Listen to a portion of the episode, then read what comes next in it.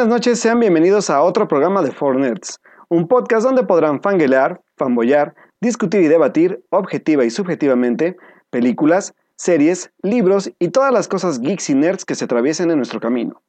Yo soy Alberto Molina y como cada lunes en la noche está conmigo Edith Sánchez. Hola Edith, ¿cómo estás? Muy buenas noches.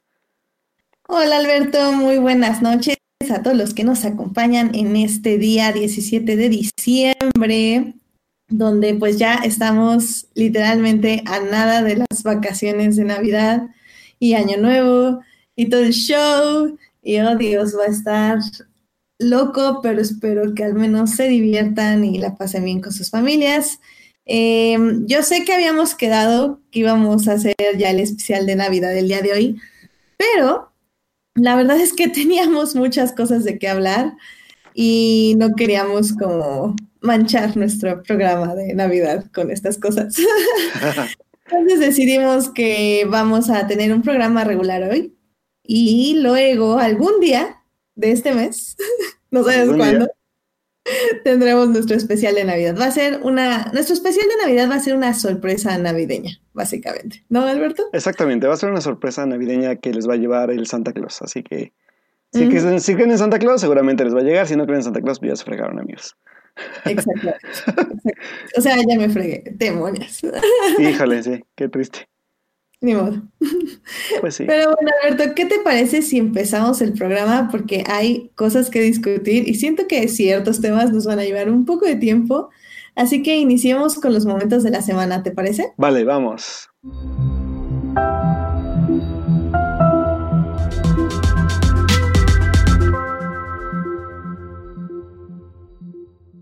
Pues bueno, Edith, esta semana hubo muchas cosas que pasaron del internet, de las series, de muchas cosas, pero quiero saber cuál fue tu momento de la semana. Sí, pasaron muchas cosas y sí tenía como un videíto que me enseñaron que estaba increíble, pero sabes qué, la verdad es que es fin de año y no hubo Star Wars, así que para, para recordar, bueno, más bien el internet tuvo una manera muy peculiar de vivir Star Wars en diciembre sin tener Star Wars.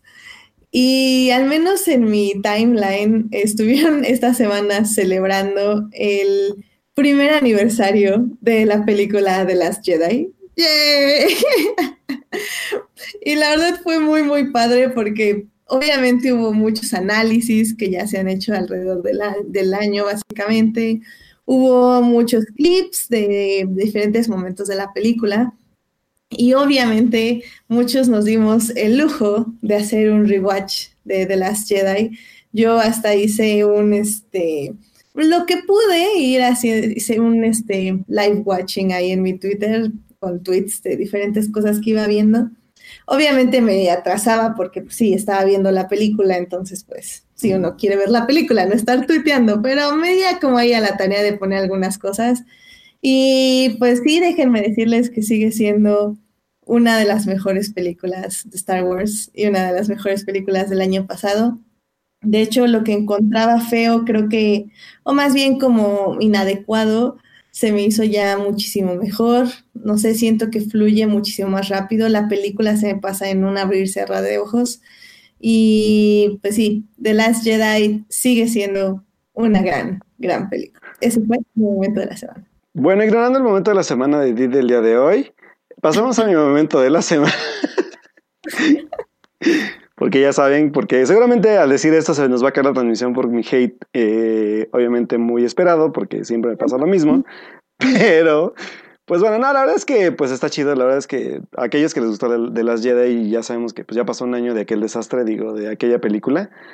Entonces, pues si ustedes fueron fans de, de Last Jedi, pues pueden compartirnos también cuáles fueron sus momentos o sus no momentos favoritos de la película.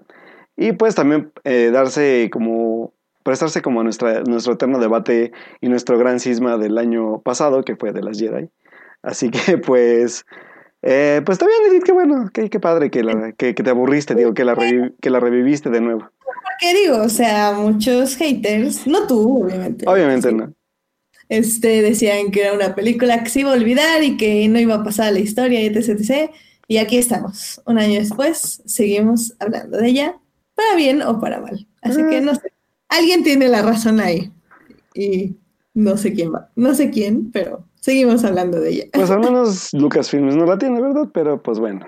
Este, pues está bien, Edith, qué padre, qué padre que la volviste a ver. ¿Cuál fue tu momento de la semana? Qué padre, sí, qué padre. Muy bien, muchachos. Pues bueno, mi momento de la semana fue un momento muy bonito. Tuve la oportunidad de volver a mi terruño este fin de semana a la ciudad de Pachuca Hidalgo, donde se hacen los pastes, donde hay un chingo de aire, donde hay gente muy bonita y muchas cosas, etcétera, etcétera. Y pues eh, casualmente caí en una fecha donde hay muchas actividades por pues, las épocas navideñas y en la Plaza Independencia, donde está ubicado el reloj eh, monumental de Hidalgo, de Pachuca Hidalgo, perdón, pues se montó en el Centro Cultural de esta misma plaza una exposición de Playmobiles.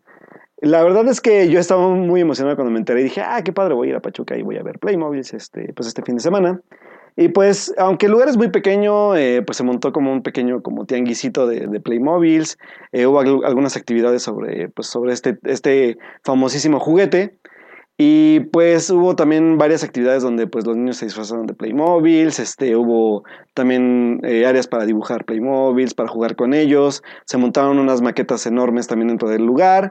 Y pues la verdad es que además de, todo esto bonito que, que hay de Playmobiles, pues obviamente había mucha mercancía muy padre obviamente algunas de películas, había como merchandising de, de Ghostbusters, había merchandising de, de Cómo entrenar a tu dragón, que no sabía que había merchandising de Cómo entrenar a tu dragón en Playmobil, muy bonitos, por cierto.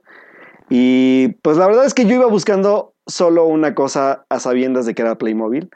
Y es que hace unos meses yo había visto en internet, oh bendito internet, que había un set de un taquero, bueno, o sea, de un, de un set de tacos al pastor, de un taquero con su trompo y con su mandil. Y pues la verdad es que fue bien, bien divertido porque yo llegué y dije, ah, pues a ver si lo llego a ver, porque dije, igual y es fake. Pero yo me acordaba que no, que sí era como real porque era como... O sea, aquí obviamente son los tacos al pastor para nosotros, pero creo que ellos lo, lo, lo etiquetan en, como, como producto, pues literalmente eh, comercial internacional que es como un puesto de, creo que de kebabs o algo así le llaman. O no me acuerdo cómo es el nombre del, del, taco, pero es como un taco árabe, pues. O sea, entonces es como el concepto, pero digo, a final de cuentas, pues es un taquero con su trompo, ¿no? Entonces dije, yo lo quiero. Y ya la verdad es que no iba con muchas esperanzas, esperanzas de poder encontrarlo, pero este, así estaba buscando como los sets y dije, ah, está bonito, está bonito. Y me salté como varios, y dije, ah, pues este ya, como que viendo de rápido. Y de repente la amiga con la que me dice, oye, ¿este no es el que querías, el del taquero? Y yo, ¡ah, es el del taquero! y la verdad, es que, la verdad es que dije, no manches, lo encontré entre todos los Playmobiles que hay en este lugar, encontré el del taquero. Y pues la verdad es que me hizo muy feliz llevarme mi set de taquero y que está muy, muy bonito. Este, espero tomarle foto porque lo armé en el trabajo, pero no le podía tomar fotos. Pero está bien chido. La neta es que fui tan fan de haberme lo encontrado en una circunstancia tan poco probable de poderlo encontrar. Y lo mejor fue el precio. O sea, el precio fue como dije, wow. Aparte de todo, está súper regalada esta cosa. Entonces dije, fue, fue lo mejor que me pudo pasar en mi fin de semana. verdad es que muy padre. digo, si no es indiscreción. ¿Mandé? ¿Cuánto te costó si no es indiscreción? 120 pesos el set. Ah, está bien, ¿no? Digo, no tengo idea cuánto cuestan los Legos, pero suena, suena bien. Más barato que un Lego, por lo menos sí cuesta, ¿eh? Ok, ok. Sí, la neta es que yo dije, yo dije, no, pues me lo voy a dejar como en 300 pesos o algo así. Y yo cuando dije, no, 120 pesos puedes llevarte. Y yo decidí, ¿qué? ¿120 pesos? Y ya la verdad dije, ah, señor, usted me ha hecho muy feliz el día de hoy. Y el señor se ríe. es que hay varios, pero creo que ese es el último que me quedaba. Y yo, pues no sé, pero ya me lo llevé. Bye. es mío. Ay, y, está, y está bien padre el, el, set, está bien bonito. Y dije, ah, esto me gusta mucho. Y mis amigos del trabajo, así como de, ay, este güey con sus juguetitos. no, pero pues es como padre. Y aparte, pues la expo está bonita, o sea, digo, hay gente que sí es como, ya saben, esta eterna rivalidad, este Team Playmobil, Team Lego. Y la verdad es que también, pues el Playmobil tiene lo suyo. Yo también tuve mis Playmobil de, de chavo. Bueno, de niño, de chavo, todavía estoy chavo, obviamente, señores. y este, y pues la estuvo bien padre encontrármelo. El, el, pues el, en sí la expo estuvo bonita. Tomé algunas fotos que están en mi Instagram. Este, y pues la sí, estuvo muy padre. Fue un bonito momento de la semana. Y pues igual por ahí, creo que de eso no hablamos la semana pasada, Edith, que, que incluso ya hay un tráiler de la película de, de Playmobil, perdón. No, no, no, bueno, no sabía, la verdad. Sí, salió el, de hecho no hablamos en, la, en las noticias porque hubo demasiadas noticias la semana pasada y algo pues obviamente se nos iba a pasar. Pero sí, de hecho la semana pasada salió pues el primer avance de la, de la película de Playmobil que eh, es un estudio nuevo, no me acuerdo cuál es el nombre del estudio, pero pues está raro porque es un estudio, según yo, este, creo que es este inglés, o sea, la película es británica. Entonces, pues no se está haciendo mucho ruido todavía la película, pero esperemos que encuentre buena distribución pues, en el mundo para que haya como más ruido. Y pues obviamente busca hacer la competencia de la película de Lego. Tiene pues un, un tipo de feel similar a la película de Lego. Pero pues digo, vamos a ver de qué, qué, tal le va y pues obviamente pues a ellos lo que les interesa más que la película pues es empezar a, hacer la competencia con Lego y empezar a vender más Playmobil, ¿no? Entonces pues ahí este, igual les dejamos el tráiler en la página para que lo puedan checar. Obviamente pues no tiene subtítulos, no hay doblaje todavía, entonces les vamos a dejar pues obviamente el tráiler original como debe ser, como lo diría. Eso. Y, y, pues digo, Playmobil fue mi momento de la semana extrañamente. Eso, muy bien. Eh, pues creo que fue un muy buen monumento de la semana. Y aparte, sí, la verdad sí está barato. Ya lo está diciendo Julián García en el chat, que está muy sí, barato. Ya que sí, está Sí, no, está súper barato. Que, qué bonita compra de la semana me hice. Felicidades. Sí. Bueno, pues yo creo que con esto nos podemos pasar a las noticias de la semana. Pues vale, vámonos a las noticias. Noticias de la semana. Eventos. Trailers. Hashtag no vean trailers. Chismes en.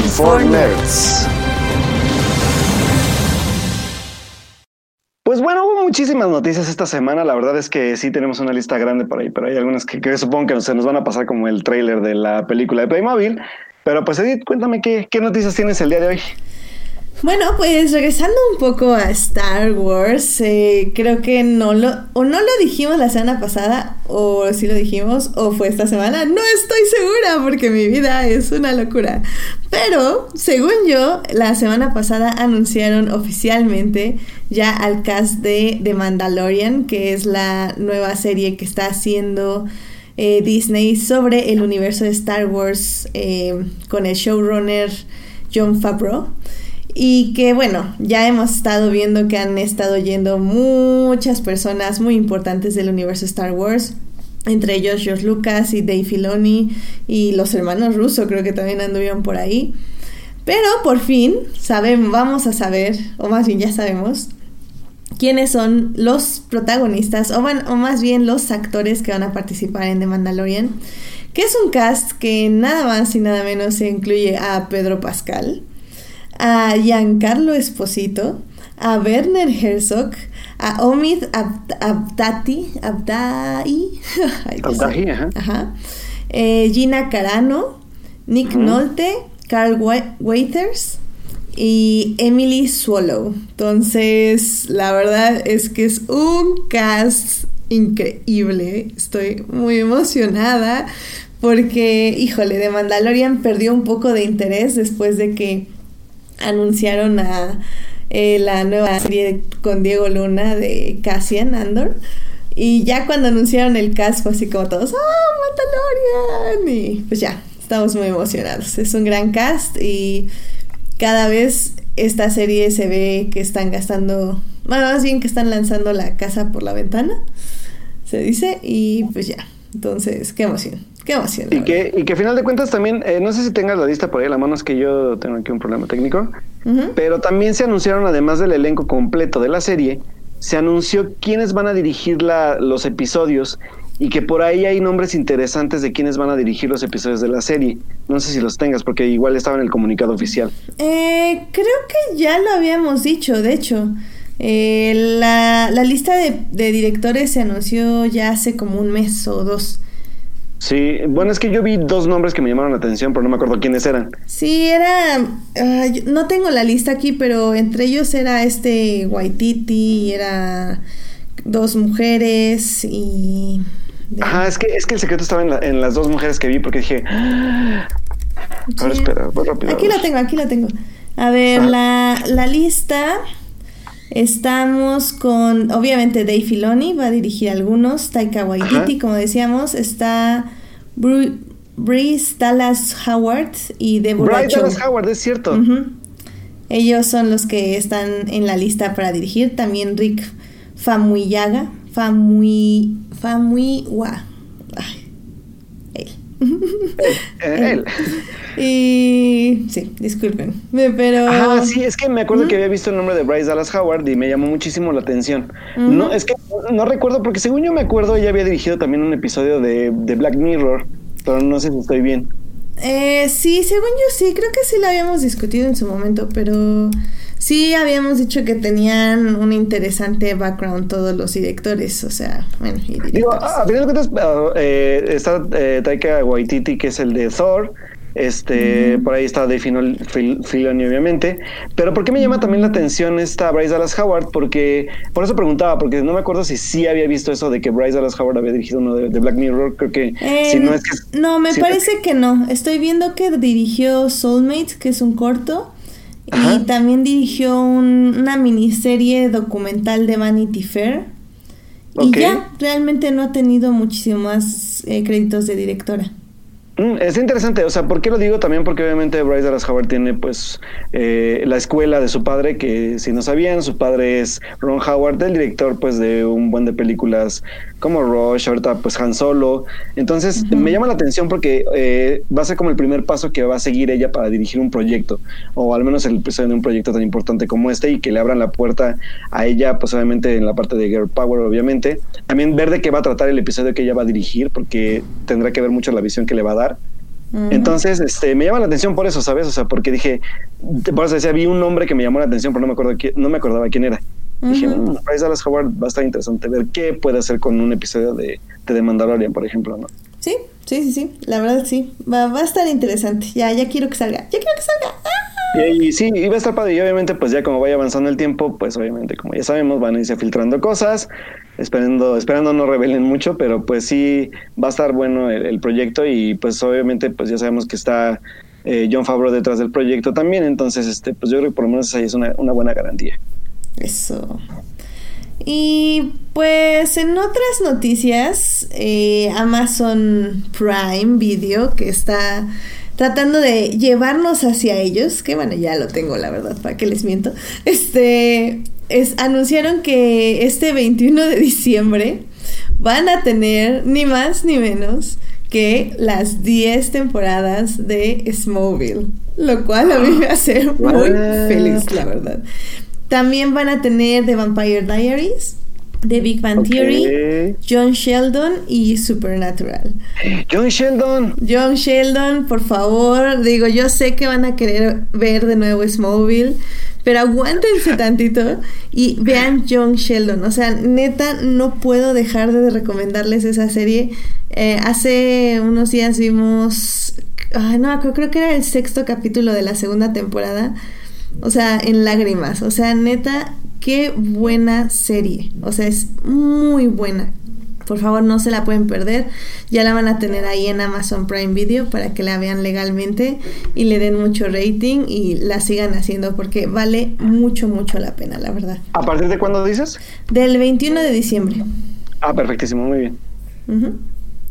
Súper. Pues, ¿tienes alguna noticia, Alberto? Pues, este, aparte de esas noticias también, pues, eh, ay, me acuerdo que también ya se habían anunciado estrenos para el primero de enero en Netflix, que eran importantes, pero no me acuerdo qué, qué estrenos eran. No, bueno, Alberto. Es que, es que, el chisme completo, nada. Sí, esperen, dejen, por ahí mientras pueden ir, a, ir al chat a cantar con este, con, ay, perdón, se me fue el nombre. Ah, este, este Julián está cantando es que Somebody Save Me.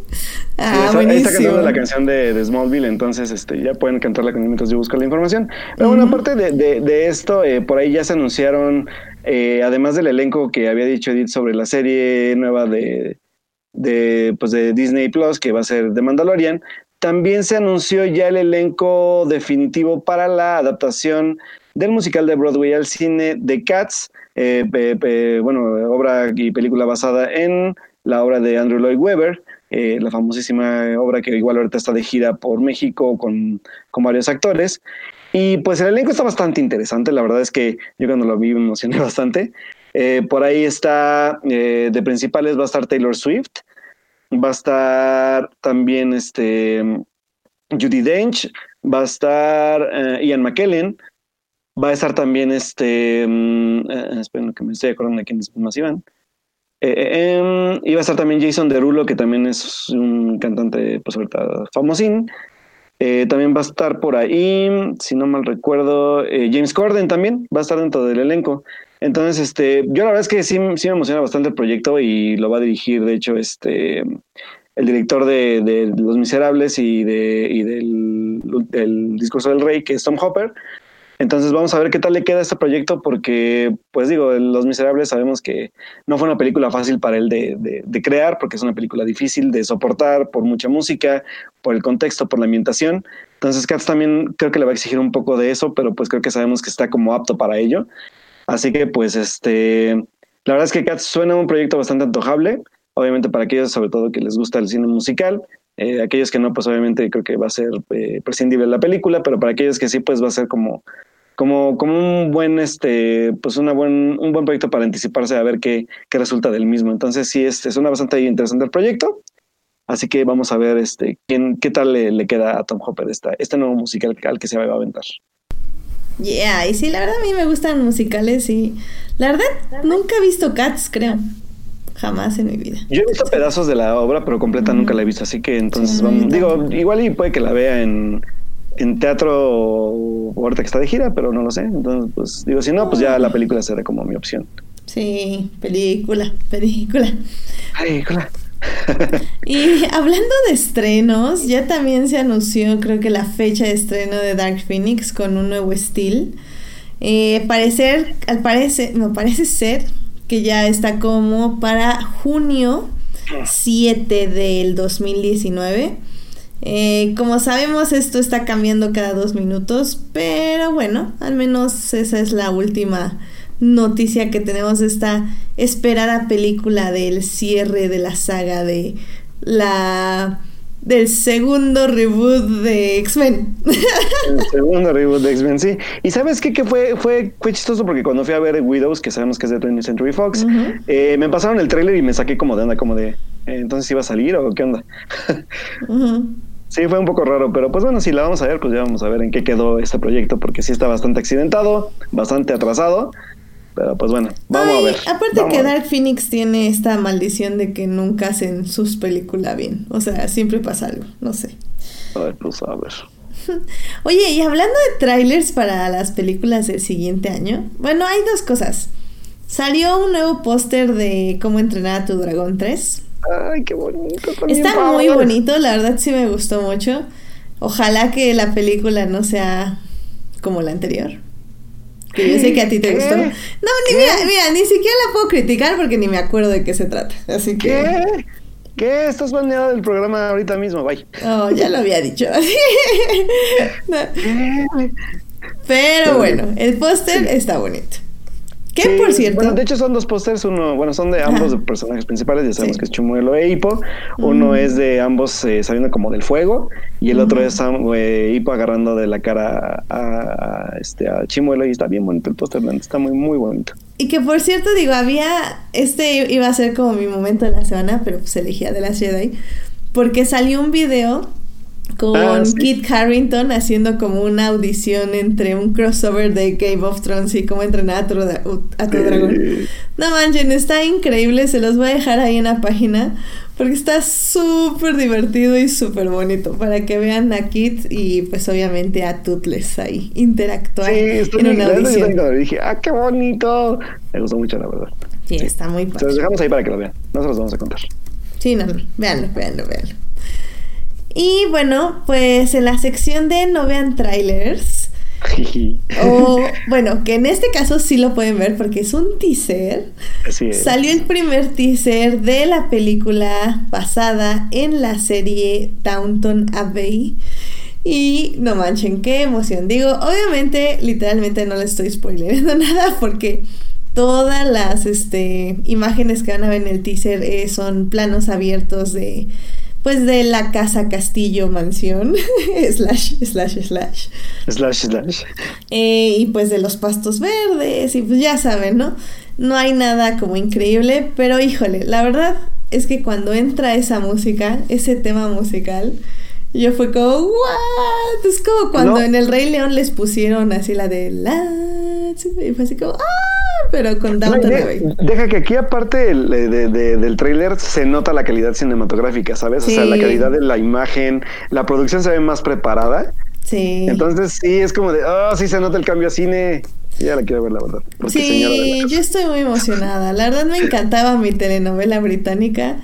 Oh, y sí entendí por qué se acabó. O sea, sí, ya tenía que acabarse porque ya se, se me estaban yendo, se le estaban yendo las cabras a los escritores. Pero, híjole, qué bonito que regrese, la verdad, aunque sea en forma pues, de película. Va a quedar esperar ver si, si la van a estrenar en México, porque solo, yo sé que solo mm. es un como lanzamiento a nivel este Gran Bretaña, pero pues igual en una de esas Cinemex o Cinépolis si se animan a sus contenidos adicionales, o pues la podrían traer. Ojalá se animara a Netflix, porque según yo Netflix es quien tiene en su plataforma todo Downton Abbey. Bueno, más bien en este caso la BBC tendría que dejar que Netflix exhiba ahí la película. Y yo sé que muchos, al menos por ejemplo muchos de mis familiares sí ven Downton Abbey en Netflix. Entonces, o la veían, ya ni sé si sigue. Ahí está checo. Sí, checa si todavía está porque no me acuerdo tampoco. Pero, pero al menos yo sé que muchos la disfrutaron por ahí. Entonces, pues ojalá si alguien se aviente... Mmm, Downton... No, creo que ya no está Downton Abbey en Netflix. Pues qué triste. Sí, es, yo creo que es la BBC ya sacando todas sus cosas para abrir su plataforma. Bueno, en pues fin, pues no, no, la, no la pueden ver en Netflix, eh, la pueden ver en su distribuidor favorito del Internet. Pero si no la han visto, la verdad es que es una buena serie. Eh, como digo, es una telenovela británica con todas las de la ley. Y, pero está muy bien ambientada y muy bien actuada y los personajes son bastante entrañables, así que mi corazón para todo Downton Abbey. Muy bien. Oye, ¿sí dijimos la fecha de estreno de Dark Phoenix? Sí, 7 de junio. 7 de junio, que perdón, se me fue la onda. Eso dijimos. Muy bien, y pues bueno, aparte de, de, esta noticia tan emocionante de Downton Abbey ya en formato cinematográfico de película, pues también eh, esta semana yo me emocioné bastante porque salió el primer póster de la nueva película de Mokoto Shinkai, que es el director de esa película de la que no dejé de hablar todo el año pasado, que es Your mm. Name, que es una película de animación japonesa que la verdad fue de, creo que fue de las más taquilleras de, del país nipón, del país de ahí en Japón. Y pues la verdad es que eh, el proyecto de Your Name fue un proyecto muy bonito, una animación muy padre, una historia muy original. Y pues yo no me cansé de recomendarla y me emociona bastante decirles que ya salió el primer póster de su nueva película que se va a llamar Tenkinoko o Weathering with You. Eh, por lo que solamente leí fue como un fragmento poético que subió pues la, la, casa animadora que, que, va a distribuir la película que tiene que ver con pues dos, dos personajes que se enamoran, pero van a jugar un poco con los cambios climáticos del entorno que los rodea. Entonces, pues la verdad es que se ve muy bonito el póster, eh, igual por ahí se los dejamos en la página. Y la película se va a estrenar el otro año, eh, igual en verano, en, creo que es en julio, el 19 de julio de 2019, en Japón. Y pues esperando que nos llegue pues hasta el año siguiente a, pues, a América Latina o América en general. Entonces, pues vamos a ver qué tal le va primero en Japón y ya de ahí, pues ya posiblemente depende del éxito, pues ya veremos si llega o no a, países como Estados Unidos, a México, a todo esto. Y Alberto les dirá qué tal está. Sí, porque Your Name es la mejor película del año pasado. No, es cierto, tampoco, pero sí es de las mejores que vi. Sí. sí, claro. se la vi en Edith, Sí. Y bueno, Edith, ¿tienes otra noticia? Mm, no, yo ya acabé con mis noticias de la semana. Yo tengo dos noticias importantes que estamos pasando por alto y que en verdad son muy relevantes. Pero primero voy a irme por una que la verdad me divertí bastante, bastante con esa noticia en mis redes sociales cuando salió, porque fue muy debatible por los fans y fue muy criticada también. Y pues que se lanzaron no solamente el primer, habíamos hablado creo que la semana pasada del primer póster animado de, de, la adaptación de Sonic, el erizo a cine, sino que además de que el, póster causó bastante controversia por la silueta que se veía del personaje bastante extraña, que era como les dije yo, un humano con cabeza extraña de botarga, pues eh, se animaron ahora a sacar o a filtrar, porque son como filtraciones, dos nuevos pósters más para podernos ya evidenciar cómo va, a lucir el personaje y dejarnos de tanta controversia para que no le baje el hype a la película para su día del estreno. Y pues uno de los primeros pósters es igual, sigue siendo igual de extraño, donde se ven solamente las piernas de Sonic y sus tenis rojos, corriendo, pues, bueno, una silueta de que corrió por el puente de San Francisco, por el, el ¿cómo se llama? El Golden Gate, según yo. Y eh, pues la verdad es que igual fue, nos quedamos igual como de entonces Sonic va a ser humano o qué, porque tiene como piernas humanas, no sabemos, no entendemos nada de lo que está pasando aquí. Y eh, a los dos días, cuando la gente volvió a caer en la controversia del póster, ya se liberó de plano la primera imagen de lo que parece que va a ser el personaje de Sonic, que eh, al final de cuentas va a lucir como, como ese tipo de personajes CGI que se han hecho con, con los pitufos, con Alvin y las ardillas. Y abajo un poco de él, que están, de hecho, están están acostados ambos en un coche, está Sonic. Y abajo de él, yo no me acordaba, la verdad, que iba a salir también Chris Pratt como su protagonista humano. Entonces salen Chris Pratt y Sonic ya en un auto recostados. Esa es como la primera imagen oficial filtrada de, de la película. Entonces ya, ya calmó un poco a la gente porque la verdad es que ya, ya tiene el lucimiento más, más este, eh, apegado obviamente al videojuego y a la imagen real de Sonic o a la imagen que, que en verdad tiene. Entonces, pues ya saben, todo en redes sociales es controversia, es quejarse. Entonces, pues la, distribuidora dijo, mejor no me voy a arriesgar a que la gente se quede con mal sabor de boca y se animó a sacar pues el último, pues, filtración, entre comillas, del personaje de cómo va a lucir y ahí se los dejamos igual en la página para que opinen qué tal, qué tal lo ven y si la verdad es que la película va a ser un fracaso rotundo o, o por lo menos si le va a llegar a los que son fans del videojuego. Entonces, eh, pues esa fue la controversia de los gamers de la semana. Así que pues vamos a ver qué tal va a funcionar Sonic que, que se estrena el próximo año igual. Se estrena en el mes de agosto. Así que pues bueno, veamos qué, qué, qué tal les va con este, con este experimento. Ah, está padre, me gustó. Yo ya acá lo acabo de buscar para verlo y y se ve bien, me gusta, se ve como una criaturita extraña. Pues sí, es que igual luce como, o sea, han hecho comparaciones en internet de que se ve como Alvin y las ardillas, como pitufos.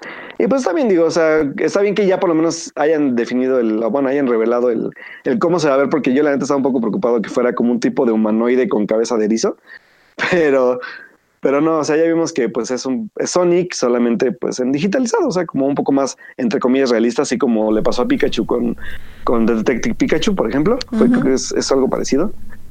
Y pues bueno, pues a ver, ¿qué tal? Digo, igual a mí no me disgusta la, la, la, este, la imagen final, pero pues bueno, ya sabes que los fans son, son los fans. Y bueno, pues la última noticia que creo que es la más relevante de la semana y que se nos estaba pasando muy por alto es que, pues, eh, después de hecho de, de, lo que fue ahorita el anuncio de Toy Story 4 por parte de Pixar, la realidad es que el calendario de Pixar no tenía nada programado en sí, a excepción de una película sin título aún, que estaba, según yo, planeada para el 2021, pero el anuncio pues nos dijo que era ahora para el 2020. Pues resulta que Disney y Pixar eh, en una sorpresiva, pues en un sorpresivo tweet y en un sorpresivo lanzamiento de, un post en Facebook, anunciaron lo que va a ser el próximo proyecto de la casa animadora y se va a llamar Onward. Eh, la película eh, va a estar dirigida por Dan Scallon, que es el director de Monsters University, y nos va a contar la historia según este, información, obviamente, aún oficial, porque esta información se rescata del, del D23 del año pasado, de hecho, eh, bueno, este evento de Disney donde se presentan los nuevos proyectos que tienen preparado a futuro la, compañía con sus eh, diferentes marcas, ya sea Marvel, ya sea Pixar. Eh, se había anunciado solamente primero como una película de una aventura en un suburbio fantasioso, pero no se había dicho más y se había presentado como un tipo de storyboard de la película. Y pues ahora se confirma la película en sí con el nombre, que es Onward, y que ya tiene también un elenco para las voces de los personajes, que va a estar Chris Pratt, va a estar Tom Holland, va a estar Julia Louis Dreyfus y va a estar Octavia Spencer en el reparto.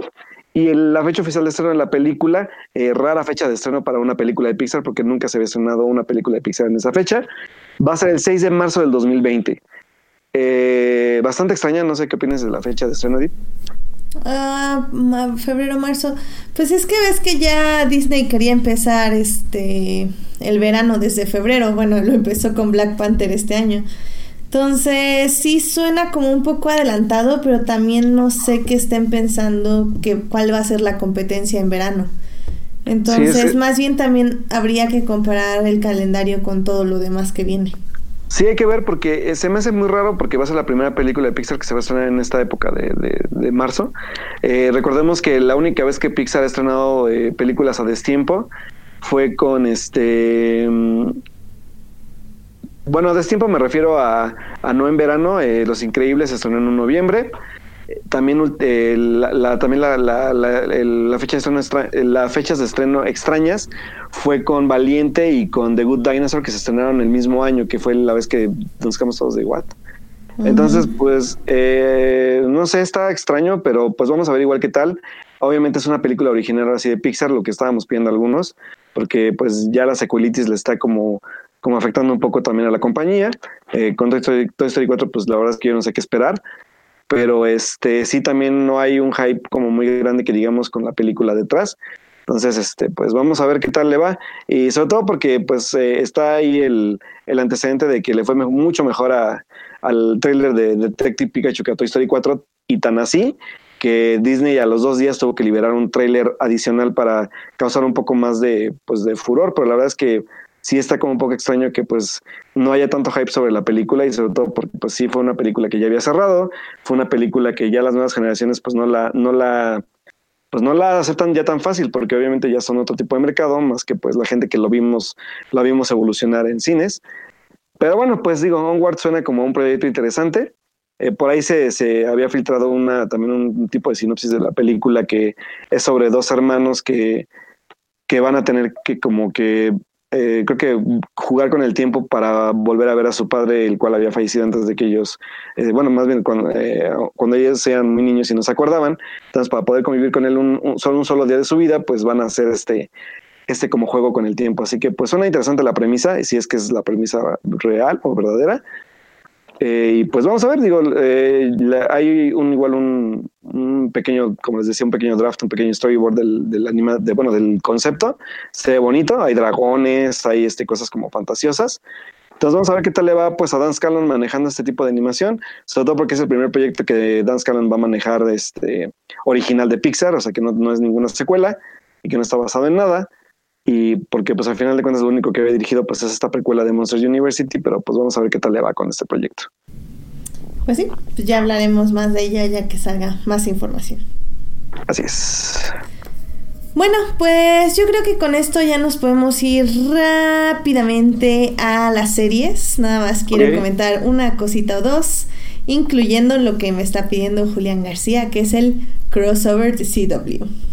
Vale, pues, pues vámonos a series. Series. Televisión. Streaming. En. For Nerds. Pues bueno, Edith, cuéntanos del Elseworlds o el, este crossover tan famoso de CW. Sí, pues miren, salieron los tres episodios. Primero fue Flash, luego fue Arrow y luego fue Supergirl. La verdad es que el primer episodio, como comentaba la semana pasada, no me super mega encantó.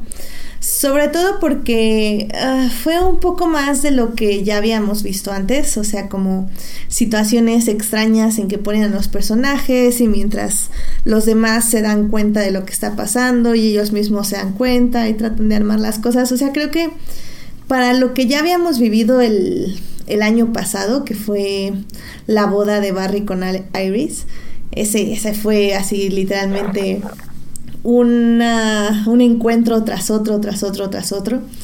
Eh, la verdad a mí no me encantó cómo inició esta, este crossover con The Flash.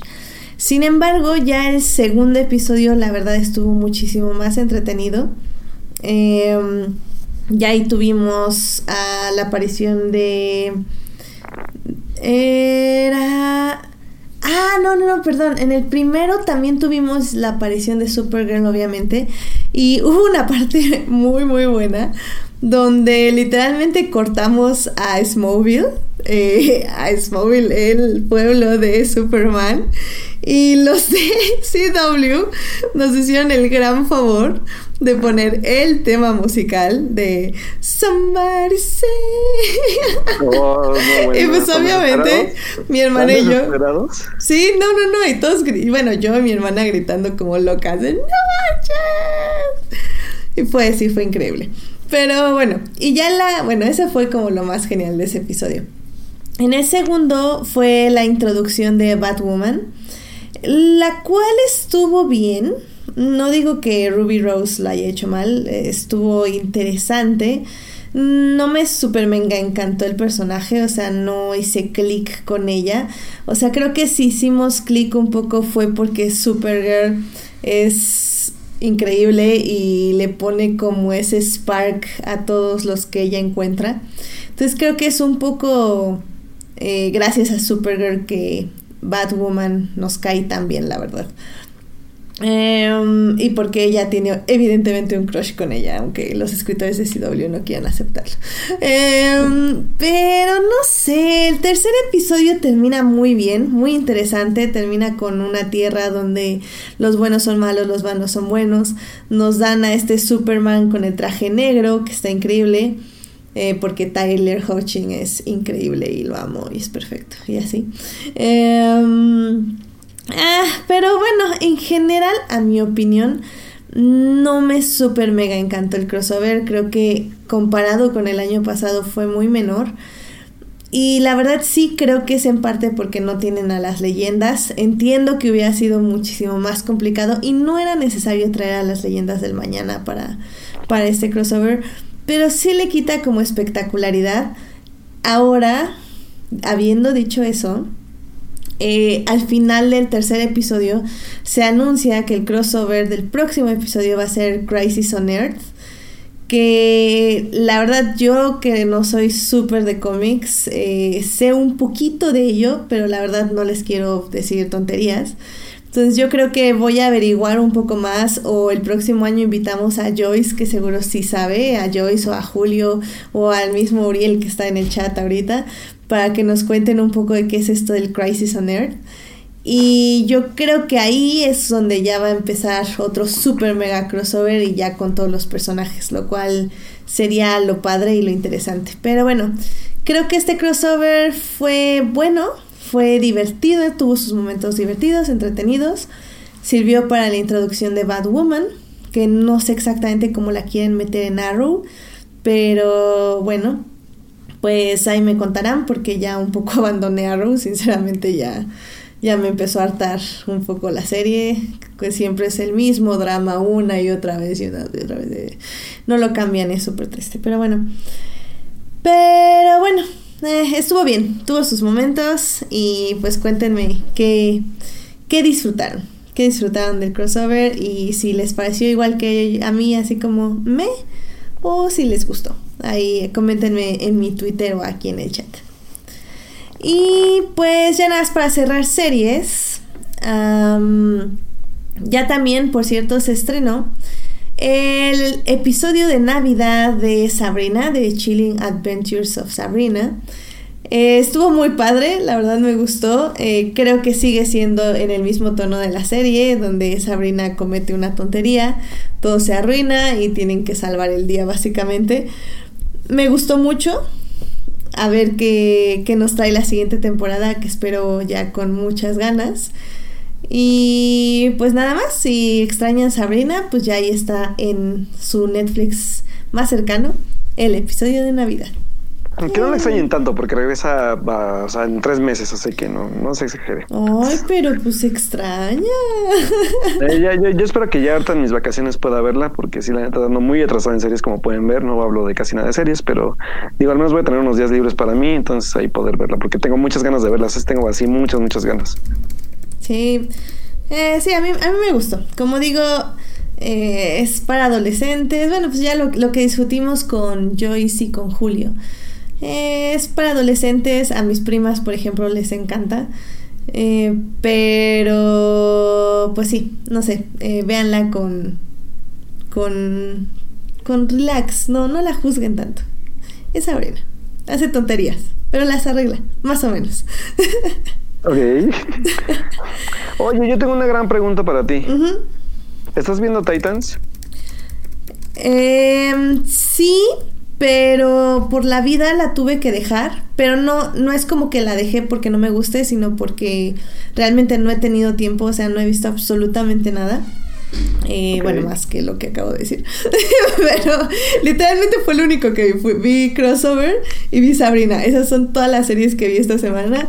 Y si ustedes me conocen, saben que a mí no me pasa eso. Yo veo al menos como 10 episodios o 12 de series por semana y ver nada más cuatro ha sido como súper triste.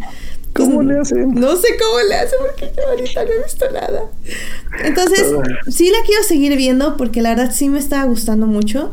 Pero yo creo que la voy a retomar ahora en las vacaciones. Voy a terminar de verla, de hecho. Va, porque yo digo, yo lo digo porque quería saber si tú sabías algo de que Batman va a aparecer en Titans, ¿qué? Ah, pues también ya vi que apareció Wonder Girl, creo también, que es este. Oh, bueno, no sé qué se llama Wonder Girl, pero es. Donna Troy. Se llama Donna Troy, según yo. Ah, la quiero ver, sí. Solo por eso la voy a ver. Sí, no, y te digo, o sea, cuando la comentamos aquí, creo que con Edgar, este, la verdad es que está muy buena, o sea, sí, la violencia está en la línea, Ajá. pero funciona muy bien, o sea, creo que está padre. Em, sí, eh, al menos donde yo me quedé y que me quedé como en el cuarto episodio más o menos. Hmm. Sí, yo creo que sí la voy a ver. Sí, Porque mira, si, si sale Batman, jalo. La veo. muy bien. Y quiero ver a quién van a elegir de Batman, sobre todo. O sea, me llama mucho la atención quién va a ser el actor que va a ser a Batman. Sí, pues a ver qué pasa. La verdad, CW escogió, escogió a un muy buen Superman. A ver qué elige estos cuates. ¿Quiénes, ¿Quiénes hacen Titans? Ah, no tengo idea. Si no sabes tú, bueno, yo. No, pues si no, no me acuerdo. Pero, pues al menos te digo, o sea, Tyler Hoechlin creo que fue lo mejor de. Este. Lo mejor de. ¿Cómo se llama? De, del crossover. Entonces, pues a ver qué pasa con, con estos cuates de Titans y que elijan a su Superman. Pues a ver, vamos a ver. Yo, yo la neta, por lo menos sí la voy a ver solo porque sale él. Así que vamos, vamos a ver qué tal. No, pues entonces deberías ver Gotham, ahí sale Superman. No, Batman. Digo Batman, perdón, ahí sale Batman. No, pero Gotham, no. Aparte de Gotham, ya igual empezaron a lanzar por ahí unos steals de la última temporada, creo va a ser, ¿no? Sí, es la última temporada. Tengo curiosidad, como les conté, vi los episodios con los dos Jokers y me gustaron bastante. Mm, quiero ver la última temporada nada más de pura curiosidad. No me dio ganas de ver ninguna de las anteriores, pero eh, depende cómo ande de tiempo. Ya les sigue contando. Va que va, pues ahí nos cuentas si lo ves. Muy bien. Muy bien, Edith. ¿Otra cosa de series? No, ya eso es todo. Como dije, fueron mis momentos de desestrés, mis cuatro horas de desestrés esta semana y fue lo único de series que vi. Muy bien, muy bien, muchachito, muy bien. Pues, Pues bueno, ah, que por bueno. cierto, nada más rápido, este Julián, sí es cierto, nos está diciendo que Bruce Wayne en Titans ha salido de espaldas. Y sí es cierto, siempre sale como una sombra o como una silueta, nada más. Entonces, Pero sé que, sé, sé que ahora sí va a salir, ¿no? O sea, sé- sí, sé ahora sí le van a poner cara, como quien dice. Eh, muy bien, me emociona eso. Vale. Bueno, pues vámonos a cine, Alberto, porque hay polémica. Hay polémica. Eh, vámonos. Películas. Cine. Cartelera comercial en... Fortnite. Pues bueno, muchachos, antes de, de empezar con la parte polémica, porque de hecho hubo un programa donde estuvimos con Julio que polemizamos bastante sobre ella, sí me gustaría primero hablar de, de las películas como, como fuertes que vimos de comerciales este, este fin de semana, para antes, antes de pasar a la, a la película realmente fuerte de esa película que ha causado mucha controversia porque Netflix, porque cines, porque no sé qué. Entonces, digo, primero, este, yo la verdad es que por tiempo no pude ver Aquaman. Pero Edith ahora sí la vio y Edith me va a convencer de por qué tengo que ir a ver una película que no me llama la atención, que ni siquiera me interesa si está buena o mala, porque la verdad es que yo a DC le perdí la fe ya desde mucho tiempo.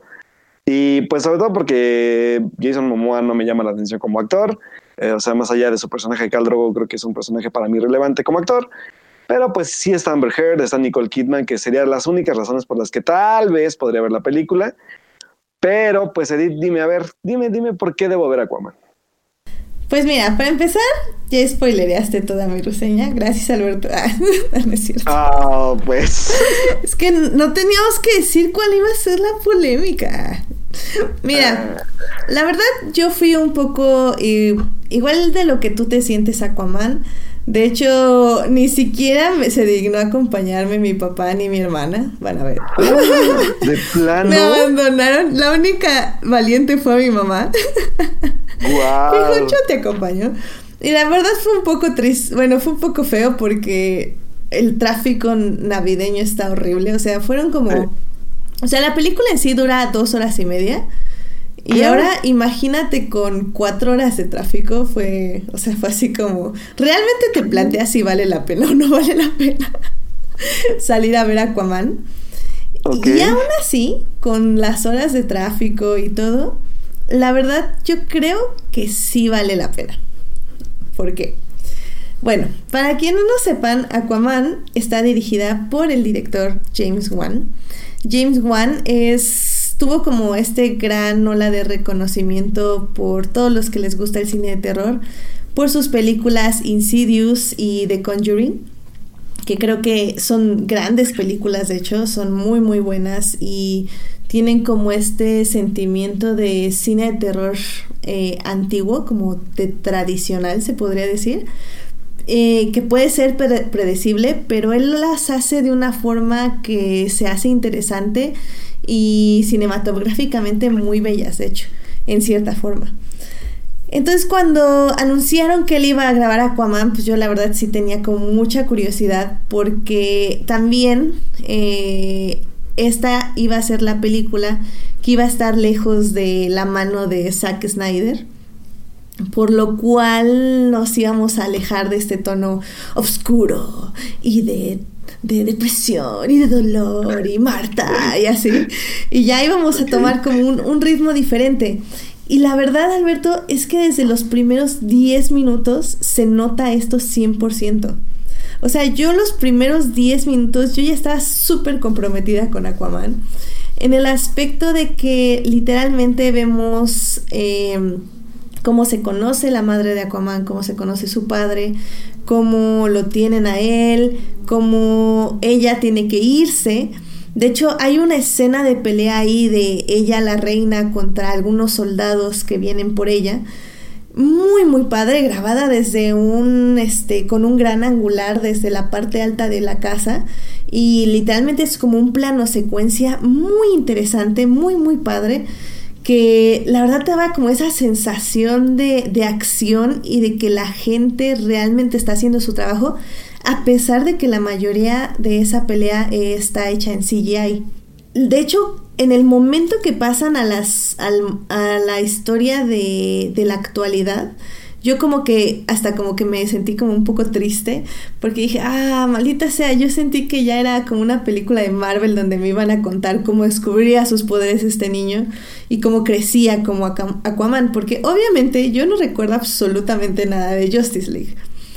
Entonces, ajá, entonces no, ni me acordaba si ya lo habían presentado como Aquaman, si ya había dicho que era el rey de algo, o sea, yo no recordaba absolutamente nada. Y justo cuando inicia la parte del Aquaman adulto con Jason Momoa, es como, como que me obligaron a tratar de recordar qué había pasado en Justice League. Y eso creo que fue lo que más me molestó de la película, como, como que si yo hubiera sido James Wan, hubiera dicho, ¿sabes qué? Me vale Justice League, yo empiezo desde cero y vete a la fregada con tu película. Obviamente no lo iban a hacer. Y, y mira, que lo que te digo que lo que me molestó son ciertos diálogos, o sea, ni siquiera es mucho. Eh, pasa y ya te olvidas de ello y no pasa nada, o sea, todo tranquilo. Afortunadamente para mí, eh, y desafortunadamente porque ya saben que no me gustan los flashbacks, sí van regresando a cómo Aquaman entrena y crece y quién le, le, enseña quién es y lo que significa el legado que tiene y las responsabilidades que tiene. Los flashbacks no son lo más acertado los momentos donde los colocan, pero la verdad es que cómo le enseñan a ser Aquaman y las responsabilidades que conlleva esto, está muy interesante y se me hace muy padre. También algo que es nuevo en el universo de Zack Snyder son los colores. O sea, esta película está 100% colorida. O sea, el cabello de Mera, que es la eh, coprotagonista slash interés amoroso, no manches, es el rojo más rojo que has visto en tu vida. Y su traje es el verde más verde que has visto en tu vida. O sea, hay algo que me llamó mucho la atención y es que es algo que comentaba el día de ayer eh, en una plática que tuve. Es que todos los trajes están en la línea de lo ridículo. Ahora, ¿a qué me refiero con esto? No se me pongan locos. O sea, como que un poquito más verde, un poquito más rojo, y ya decías, no manches, ¿qué onda con esa ridiculez de. O sea, ¿quién se pondría eso en su vida sin verse ridículo? Pero ellos portan todos los trajes con, con tanta dignidad y tanta elegancia que se ve muy bien, la verdad. Entonces todos estos colores ridículos de cómic, porque pues así son los cómics, o, así quiero pensar que, que, son los cómics con esos colores tan vividos, se ven bien en la pantalla. Y, y también lo cierto es que Aquaman es un... ¿Qué les gusta? Un 80% CGI. O sea, casi todo lo que vemos es CGI, la verdad. O sea, el mundo acuático es CGI este, las persecuciones son CGI, bla, bla. Hay muy pocos stunts, son muy buenos, pero hay pocos. O sea, casi todo es CGI. Y vemos corriendo gente CGI, etc, etc. No son los mejores efectos, no voy a decir que son increíbles. Pero pasan muy bien, por lo mismo del color, por lo mismo de la corrección de color, por lo mismo de la velocidad. O sea, sí llega un punto donde sientes que la película ya se está estancando pero de ahí te pasan otro punto y se te olvida. La verdad es que las dos horas y media se sienten muy bien, no, nada pesadas, al menos yo lo sentí así. Y la trama es muy, muy sencilla. Entonces tampoco sientes como que te enredas. Ahora, creo que todo este ritmo de la película se lo tenemos que agradecer eh, a James Wan por ver que Jason Momoa no iba a poder sostener el papel toda la película. Hmm. ¿A qué me refiero con esto? O sea, Aquaman, por como lo pensó Snyder o por como lo pensaban, no sé quiénes lo pensaron para este universo, era un Aquaman muy serio, un Aquaman, pues sí, muy, muy macho, así como, sí, pues, o sea, pones a Jason Momoa, esperas un, un hombre, o sea, sabes, como imponente, se podría decir. Claro.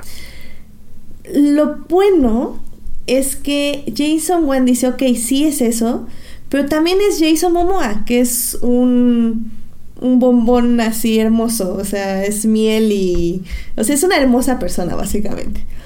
Entonces deja ver por momentos esa hermosa persona de Jason Momoa como con chistes muy buenos, o sea, bien hechos, eh, rápidos, eh, chistes como como donde él se pone como tonto ingenuo y, y sus coprotagonistas lo hacen caminar, lo hacen resaltar.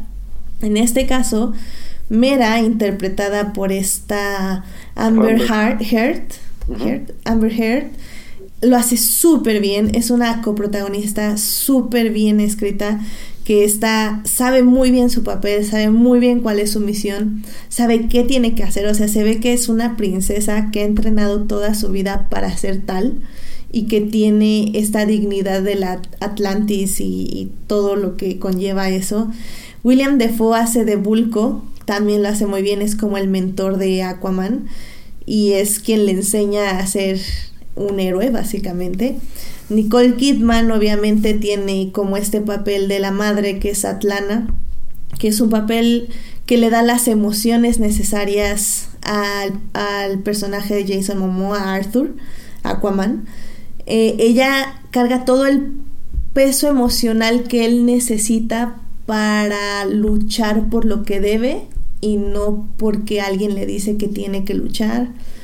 También tenemos al malo, que es el malo malo de Malolandia, Patrick Wilson, que es su medio hermano, hace este de King Orm. Es su medio hermano y pues literalmente es el típico niño payaso que se quiere apoderar del mundo. Pero funciona bien, o sea, tiene sus momentos de política. Mm, no, siento que es más como... Bueno, sí, ok, si lo quieres ver como un Loki, pero un poquito menos poderoso, se podría decir. Es más político que otra cosa. Ah, Se podría decir. Y también tenemos a este Aya Abdul Maten que le hace de Manta. Que de hecho es muy interesante porque uno pensaría que Manta va a ser el villano. Pero no, es el nacimiento de un villano. O sea, sí totalmente le están pensando como para que Manta sea el villano de la segunda parte de Aquaman. Fíjate, yo creí que iba a ser el villano, villano, villano. No, no, no, sí sale, pero es más como el origen. Y es muy interesante porque el origen es Aquaman, como todos los buenos villanos deben de ser. Oh. O sea, Aquaman hace algo, Arthur hace algo que va a crear a Manta. Y, y, hay momentos muy padres, ¿eh? Con Manta. O sea, que realmente sí él es el único humano, se puede decir, de todos ellos. Pero prueba que es chido y que si se pone bien y se pone listo, puede ir al tú por tú con Aquaman tranquilamente. Wow, yo, yo esperaba que si fuera el villano principal, fíjate. Sí, no. Y pues ya, o sea, la verdad creo que no hay más que decir. Este vayan a ver, o sea, si les gusta esta onda de superhéroes, si les gusta la onda del blockbuster. O sea, yo no la vería siete veces, ni nada por el estilo, ni la voy a super mega defender si se ponen muy locos. Pero al menos, por ejemplo, yo sí la vería una segunda vez. Y, y creo que vale la pena. O sea, sí es un buen reinicio de DC. Y, y la verdad es que, como les digo, o sea, cuando, cuando Arthur o Jason Momoa sale con su traje de Aquaman, ya saben, el naranja con verde y dorado estuve a punto de reírme porque sí se ve muy ridículo, pero sale tan bien y con tan buena pose que la verdad dices, chido, me gusta, te ves bien. o sea, sí, sí te la crees, sí te la crees. Entonces, vayan a ver, la verdad a mí me gustó, creo que le había quitado como unos 10, 15 minutos, pero como digo, te entretiene mucho y muy rápido, tiene tiene buenos momentos y Jason Wan, digo, James Wan combina muchos estilos de filmar y de, ritmos, o sea, tienes acción, tienes terror, tienes esto como de, de comedia, momentos muy buenos, muy buen timeados de comedia. Eh, tienes un muy buen desarrollo de personajes, o más bien una, no desarrollo, una muy buena interacción de personajes y hasta el final hasta puedes sacar así como una lagrimita cuando... Bueno, spoiler, spoiler, spoiler. Y tú así como, ¡ay, qué bonito! Pero ya, está bien. Lo único que odio, y la verdad es que siempre lo voy a odiar, es esta necesidad de que el protagonista tenga un interés amoroso y ese momento del gran beso y etc. Es como, oh, Dios, por favor. O sea, podrían besarse hasta la segunda película, digo, si no es mucha molestia. Pero bueno, soy yo y ya saben. Ah, es que, o sea, o sea, sí se gustan, pero nunca así como para el beso de tres minutos con cámara dando vueltas alrededor de ellos, ¿sabes? O sea, ah, okay. cálmense. bájenle, a, su, a, su, a su cursilería, por favor. Sí, sí, sí, o sea, eso es para la próxima película. Ahorita apenas se conocieron, relájate. Y, y le salvaste la vida a él, o sea, ¿eso qué? Cállate. Pero bueno, ah, la verdad sí la recomiendo mucho. Veanla, chicos. Va, pues bueno, estoy no 100% convencido, pero sí posiblemente la vaya a ver. el miércoles seguramente la vaya a ver. Así que pues ya les contaré si ranteo o no contra ella, pero mientras pues sí me dio algunas buenas razones para verla. Sobre todo porque sale William Dafoe, no me acordaba que sale, sale en la película. Sí, lo hace bien. No lo hace increíble, lo hace, lo hace bien. Ah, pero me, llama la atención verlo y, me llama la atención que el villano no es Black Manta, entonces sí, eso sí me, llama bastante la atención. Y, y te digo, todos salen, eh, que es algo que vi el, fin de semana, todos salen con sus trajes de cómics.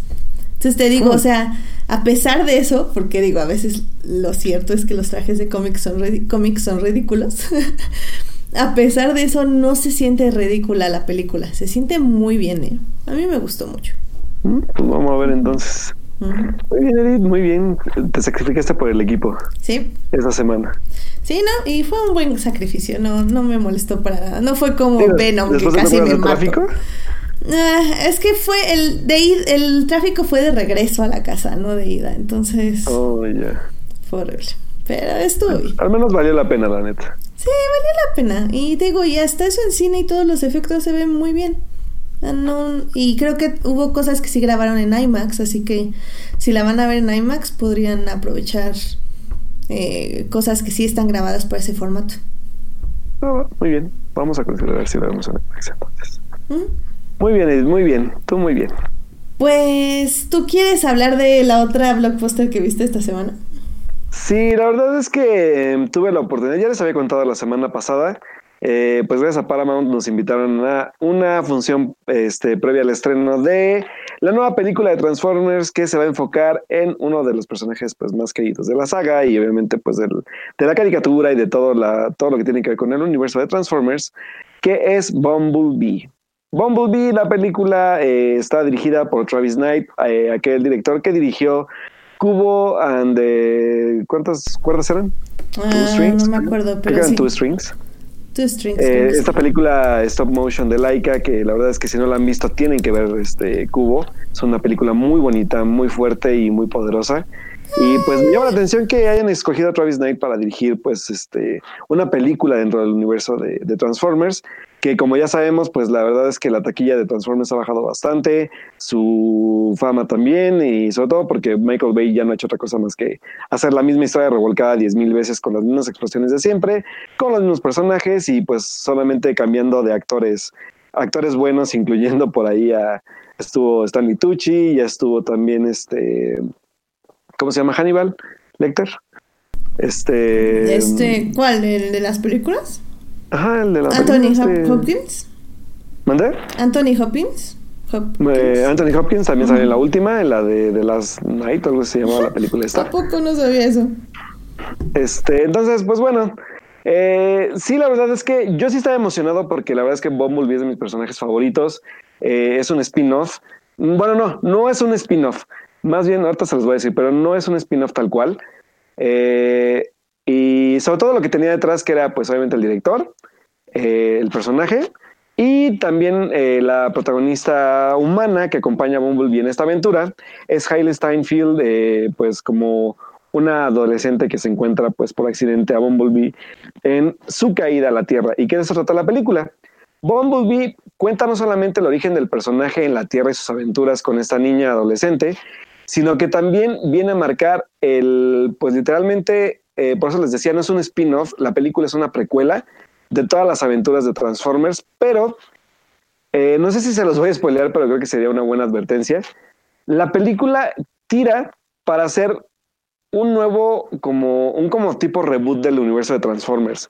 Entonces eso me llamó bastante la atención y sobre todo porque pues creo que eh, Bumblebee es un gran trabajo de blockbuster, un blockbuster obviamente es una pues ya final de año, un blockbuster navideño por lo que yo le podría llamar y que la verdad es que la película sea algo que tiene que dejaron de tener o que creo que nunca tuvieron las películas de Transformers a excepción de la primera tal vez, es que la película tiene mucho corazón, es una película tan, tan, tan emotiva que neta van a decir, estoy viendo una película de Transformers.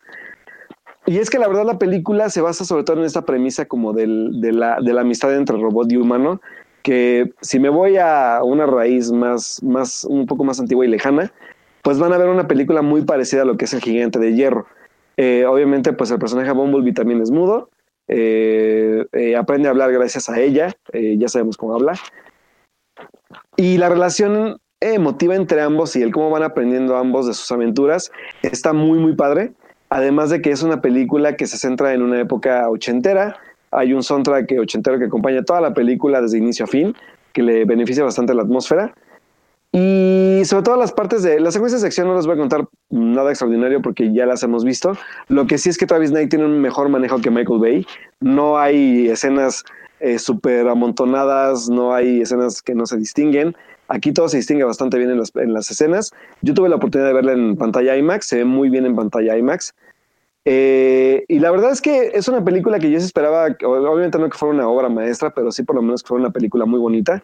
Y así lo fue. Fue una película que literalmente es de, esas pocas de este año que, que espero yo algo y eso es lo que se me entrega. Una película entretenida, una película emotiva, una película para disfrutar, este, pues literalmente en familia, porque también si recuerdan, Transformers tenía un tipo de humor, gracias a Michael Bay, bastante ácido y bastante escatológico a veces, que incluso rayaba a veces en lo vulgar, la neta. Y Bumblebee no, Bumblebee es una película meramente familiar. Eh, los chistes son bastante como. Eh, son sencillos, no simplones, pero sí funcionan a lo que el director quiere, quiere trabajar. Eh, lo que sí, obviamente, pues es que es una película formulaica, es una película que, pues como les digo, es un tipo, no sé, un tipo gigante de hierro, que es una película que apela mucho a, a pues eh, efectos especiales, un poco a estos chistes pues que están como bastante bombardeándote durante toda la película, pero que no molestan, la verdad. Y está muy bonita, la verdad es que yo disfruté bastante la película, tengo ganas de volverla a ver de hecho, porque me, la pusieron eh, con doblaje al español, entonces quiero disfrutarla con su idioma original. Pero aún así, la, disfruté bastante. La verdad es que la película, obviamente quiero ver los chistes en, inglés y todo, pero es una película que, que, hasta eso, hasta el doblaje, está bien hecho. O sea, no, no me quejé nada del doblaje, no hay, no hay este como eh, mexicanismos ni nada del, por el estilo. Entonces, la película está muy bien. La verdad es que Jaime Steinfeld también, digo, para mí siempre ha tenido un carisma muy interesante. Y está muy bonita, la neta yo sí la recomiendo, sobre todo para verla en familia, ¿eh? o sea, es una película familiar, ahora sí pueden ver, llevar a sus hijos y, y no tener que explicarles los chistes vulgares que luego se aventaba el Michael Bay en las otras películas. Y hay algo que me llamó mucho la atención. Recuerden que los papás en todas las películas de Transformers siempre han sido como estos papás patiño, o sea, papás que son como de, ay, son bien tontos sus papás y, y solo dicen pura burrada. Aquí se, como que se, así que pues, se cambia un poco ese tipo de humor y los papás de Hailey Steinfeld, que no recuerdo la verdad, los actores son como actores que igual he visto, pero no me acuerdo dónde. Pero son personajes bastante también como, como que aportan algo a la, trama de tanto de Bumblebee como de, del personaje de Hailey Steinfeld. Son muy buenos en, lo que tienen que aportar. Y por ahí igual sale John Cena, que fue igual, como dije, ah, sale John Cena, no me acordaba.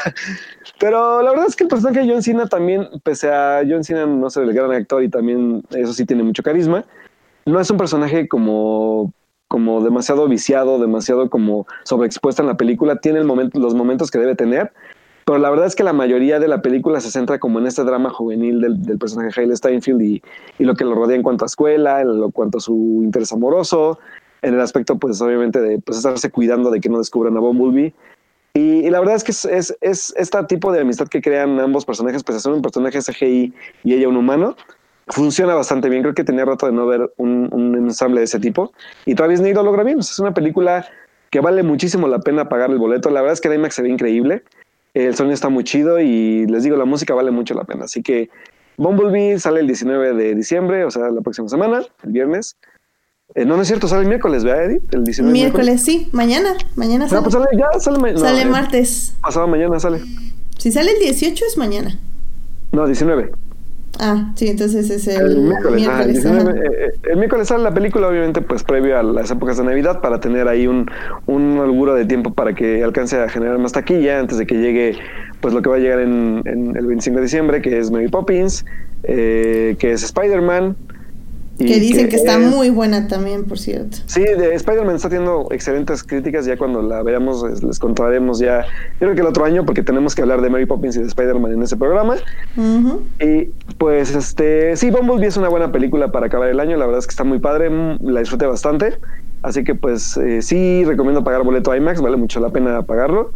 Así que, pues, váyanse con la familia a verla en Navidad y, pues, disfrútenla. Está muy, muy bonita. Ya, muy bien. Pues sí, la verdad sí que eh, las tengo como en mis prioridades básicamente es uh, Spider-Man y luego Bumblebee y luego si me da tiempo Mary Poppins porque dicen que no está súper buena entonces Ay, no me digas eso. Sí, no ha tenido buenas críticas Mary Poppins, pero pues bueno, pues a ver qué, qué sucede. Pero sí, al menos Spider-Man Aparte que la voy a tener que buscar en inglés, que creo que sí va a estar en algunos cines, a ver si tengo suerte y está algo accesible. ¿Al norte o acá al, norte de la CDMX? A ver qué sucede. Pues esperemos que sí, porque yo también la quiero ver en inglés, la verdad. Sí, entonces, pues a ver qué pasa. Pero bueno, recuerden que esos, digo, no vamos ya a reseñarlas hasta el próximo año, pero van a tener esos tres estrenos estas vacaciones de Navidad para que las vayan a ver. Y Perfectos Desconocidos, no se te olvide. Ah, Perfectos Desconocidos. Digo, creo que ya hablé de ella, ¿no? Aquí en el programa. Eh, y, como les dije, si no han visto los anteriores remakes, creo que funciona muy bien. Pero si ya los vieron, creo que sí van a ver que es una vil copia chafa de las anteriores y no les va a gustar. Así que tomen ese consejo. Si no, la, si no han visto los anteriores, Véanla, a mí se me hizo que está divertida y nada más acuérdense que el director les escupe en la cara al final, pero por lo demás creo que está entretenida y pueden pasar un buen rato. Si ya vieron los remakes, no la vean porque es exactamente lo mismo. Va que va. Muy bien, Edith, pues creo que es hora de pasar al tema que nos mantiene en controversia el día de hoy. Tan, tan, tan, tan. ¿Habrá otro cisma for nerds? ¿Qué pasará? ¿Qué pasará? No sé, ¿podrá ser el nuevo cisma de Fortnite? ¿Qué pasará? No lo sé. Pues a ver, ¿de qué hablamos, chicos? Evidentemente hablamos de esta película que se estrenó en diversos momentos de este mes y del anterior mes por diferentes no, viene, plataformas. Viene, viene, la corrida empezó desde septiembre en México. Exacto. Yo la vi en septiembre. Ah, mira, pues ahí está. Este, si no la han visto en cine, la pudieron ver en, en este, en el cineclub de la esquina. Y si no la vieron en la manta del metro, y si fueron a Los Pinos, tal vez también la vieron ahí. Y si no, tal vez la vieron en la sala de su casa. Y, y tal vez hasta eh, checaron los specs que envió Netflix para que configuraran su tele y la vieran en la mejor calidad posible. Sí, así la vi. Yo así la vi este fin de semana también. Sí, yo, yo así fue como la vi. Hasta nos esperamos a que, hasta que oscureciera, mira. Qué, qué considerados fuimos con Sí, nuestro querido también. Alfonso Cuarón. Obviamente hablamos de la película Roma. Eh, Roma es la más reciente película del director Alfonso Cuarón, a quien obviamente si no le suena es porque han estado debajo de una piedra sin ver ningún tipo de cine, así que no sé qué hacen escuchando este podcast. Pero pues bueno, Alfonso Cuarón hizo básicamente películas como Harry Potter 3, eh, Gravity, eh, Children of Men Oh, sí. y pues la más reciente.